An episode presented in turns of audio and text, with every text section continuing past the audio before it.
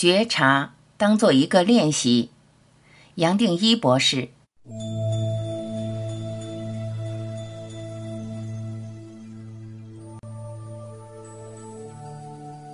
通过五官的作用，看、听、闻、尝、触的觉察，可以让我们自然体会到觉和想的差异。五官所带来的觉察，还不是这本书要谈的觉。觉其实也只是觉察和觉察之间的一个空档，是觉察后念头还没有起伏的一个空档。进一步说，觉其实是随时都在。通过在所带来的宁静观察一切，还没有觉察就有觉，是从觉生出觉察来，所以觉还在觉察之前。但是我们五官带来的觉察，还是可以作为一个路标，带我们接近觉的体会。觉察轻轻松松、清清楚楚的觉察，不要再加一个念头。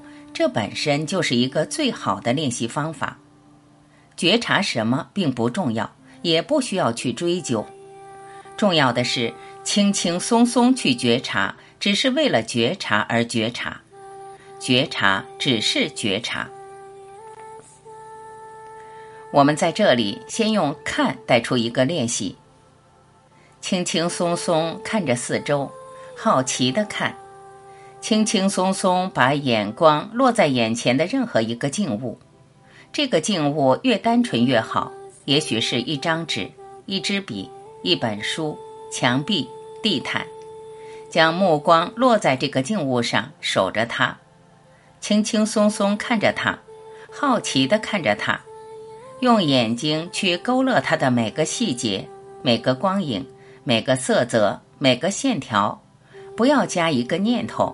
不要加一个联想，不要加一个解释，甚至不要分别，不要加一个比较，只是清清楚楚看着它，只是看着每个细节、每个光影、每个色泽、每个线条，不加一个解释，不加一个比较，一个念头都舍不得放上去，轻轻松松的看，就好像我的看不是为了得到，不是为了掌握。不是为了理解，没有目的的看，只是单纯的看。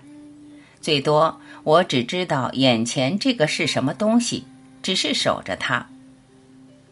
试试看，把这个不加一个解释、不加一个念头的时间延长，至少一两分钟。熟悉了这个练习方式，我们可以改用身体某个部位作为觉察的对象，例如手，看着手。通过看，通过关照的光明，用一种新鲜好奇的心情去刻画手的每一个细节、每一个纹路、皮肤的质地，不加一个念头去解释，什么都不解释，最多是轻轻松松体会。除了看，我是不是可以感受到这个手？手的活力，我是不是能感觉出来？守着它，看着它。欣赏它，用这种方法，一天随时带给自己一点空档，把注意力放到某一个东西、某一个角落、自己身体的某一个部位，或是大自然，我们自然会发现，通过这种轻松的觉察、轻松的关照，大脑会踩一个刹车，念头会切断，我们的脑自然得到一种全面的休息和放松。自然让我们宁静下来。除了人以外，任何东西、任何生命都是和一体意识合一的。我们轻轻松松的观察，只有观察，这本身就让我们和一体意识合一。摘自《神圣的你》练习。